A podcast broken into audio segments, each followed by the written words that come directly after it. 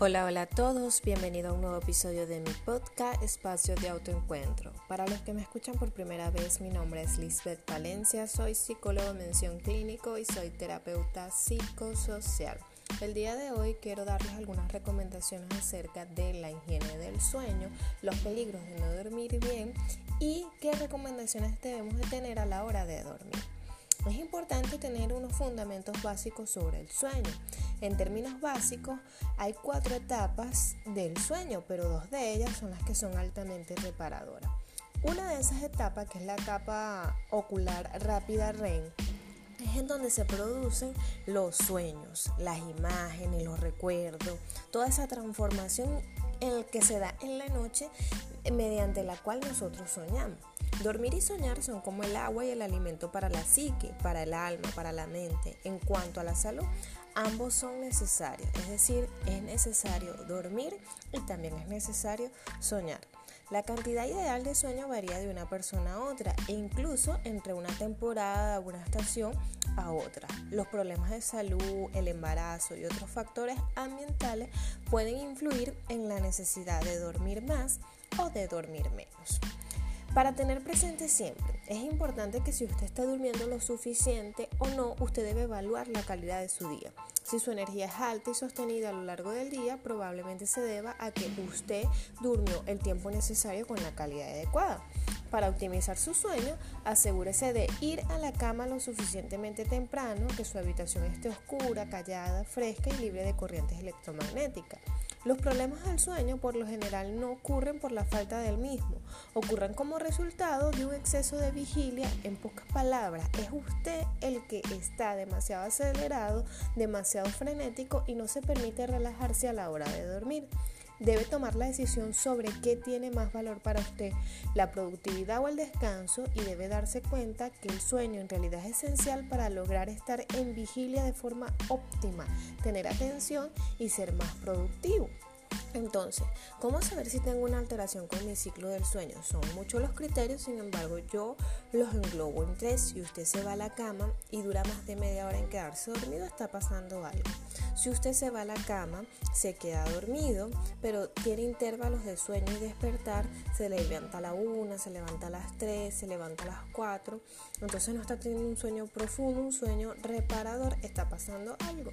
Si usted se va a la cama, duerme las horas que usted considera necesarias, 6, 7, 8, pero se levanta destruido, se levanta como que si le pasó un camión por encima, completamente agotado, fatigado y en el día suele estar somnoliento, entonces usted debe de buscar ayuda.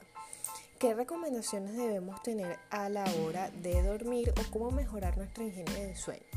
Para optimizar su sueño, uno de los puntos más importantes es asegurarse de ir a la cama lo suficientemente temprano. Como si usted se despierta a las 5, simplemente no dormirá lo suficiente si se va a la cama a la medianoche o si se acuesta en intervalos de horas irregular a la 1, a las 12, un día se acuesta a las 2.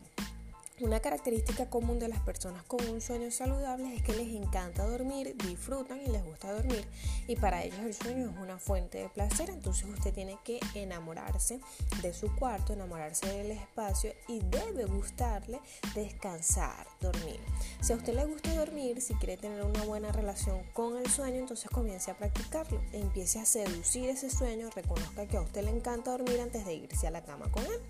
Este es el primer paso y es un cambio de actitud sumamente importante, porque podemos hacer todo bien, pero si nuestro corazón no está en el lugar correcto a la hora del sueño, lo más probable es que usted presente una alteración con su ciclo del sueño. La habitación debe estar lo más agradable posible, es decir, a veces tenemos en la casa, en la cocina, la sala, Mm, lo más impecable posible porque es lo que ve la visita. Sin embargo, en el cuarto acumulamos cualquier elemento o estresoro que nos genere calor. La habitación debe estar oscura, callada, fresca. También necesita estar libre de campos electromagnéticos. Si usted mantiene dispositivos electrónicos tales como televisor, teléfono celular, reloj despertador dentro de su habitación, su cuerpo podría ir a un nivel imperceptible, sentir que su habitación zumba con la energía. Entonces es importante saber que nosotros de manera natural generamos una hormona que se llama la melatonina. Pero si nosotros nos exponemos a la luz durante la noche, incluso de una o dos horas antes de irse a la cama, esto se suprimirá la producción de melatonina, es decir, esta hormona se va a suprimir. Esto puede tener consecuencias de la salud a largo plazo que van más allá del insomnio, ya que además de hacerlo sentir somnoliento, la melatonina también tiene poderosos beneficios antiinflamatorios y anticancerígenos. La melatonina, como les dije, es una hormona presente en el cuerpo que afecta el sueño. La producción y liberación de melatonina en el cerebro se relaciona con la hora del día.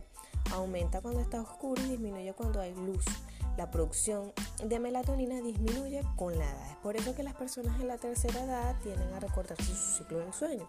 Cuando usted se expone a la longitud de ondas de luz azul, su cerebro recibe la señal de que ya es de día y responde a ello suprimiendo la producción de esta hormona.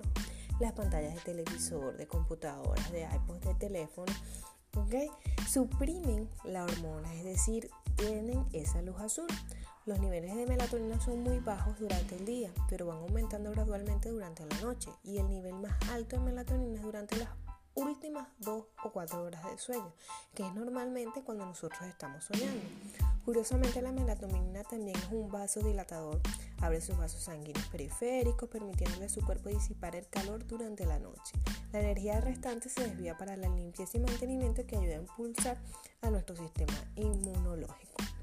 Otra recomendación que debe tener en cuenta es que la cama o el cuarto, en este caso la cama, la cama es el espacio para la actividad sexual y para el descanso placentero. Entonces en la cama no debe comer, en la cama no debe ver televisión, en la cama no debe revisar las noticias, en la cama no debe responder los correos de la empresa, en la cama no debe hacer un sinfín de cosas que la mayoría de la gente hace y es un grave error porque estamos creando malos hábitos. El no dormir bien genera grandes consecuencias, malestar social, irritabilidad, eh, disminución en las funciones ejecutivas, memoria, atención, concentración. Eh, si usted leía antes un documento una sola vez va a tener que leerlo hasta 5 y 6 veces para comprender el contenido del mismo. Eh, hay una alteración del sistema nervioso central, eh, la persona empieza a almacenar lo que son emociones más displacenteras que placenteras.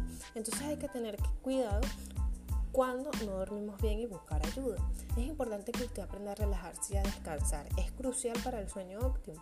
El insomnio puede ser un efecto secundario de estar demasiado acelerado, demasiado frenético y usted mismo no se permite relajarse y calmarse.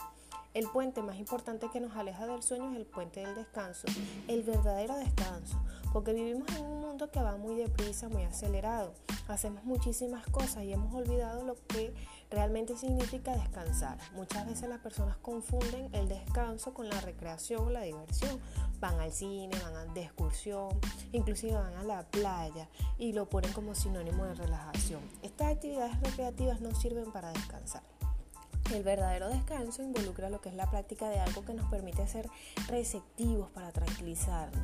Creo que la razón por la que muchas personas se resisten a esto es porque cuando comienzan a tranquilizarse, comienzan a experimentar algo en lo que llaman así como una turbulencia personal. Pasan por todas estas emociones, pensamientos, sentimientos y cosas que usualmente pueden llegarlo eh, a usted sentir un poco incómodo y tienden a echarse para atrás. Necesito estar en compañía, necesito estar en constante diversión, necesito estar haciendo cosas, porque empiezan a tener pensamientos de soledad, de abandono, de tristeza. Pero es importante en algunos momentos estar solo y hacer conciencia de sí mismo. La meditación y el yoga pueden ser sumamente útiles para este fin. Inclusive eh, hay personas que manifiestan una alteración con su ciclo del sueño y eh, dentro de, las prácticas o de las acciones que han empleado es como tipos rituales. Un ritual que es, bueno, generalmente nosotros lo hacemos aunque no le ponemos ese nombre. Cuando nos vamos a dormir, nos ponemos la pijama, nos cepillamos los dientes, chequeamos que todo esté en la casa de manera correcta. Hay personas que emplean lo que es la musicoterapia, una música instrumental que el corazón vaya a 60 pulsaciones a un ritmo adecuado. Hay otras personas que les da por leer porque sienten que cuando leen se sienten fatigados, pero no lo hacen en la cama. Ojo, lo hacen en una silla aparte y luego cuando se sienten fatigados se van a la cama a dormir. Hay personas que también emplean la actividad física, 4, 5 horas antes de la hora habitual de dormir, hacen su actividad física, un entrenamiento y luego llegan a la casa, se echan un bañito templado y sienten que duermen eh, de manera acorde, de manera saludable.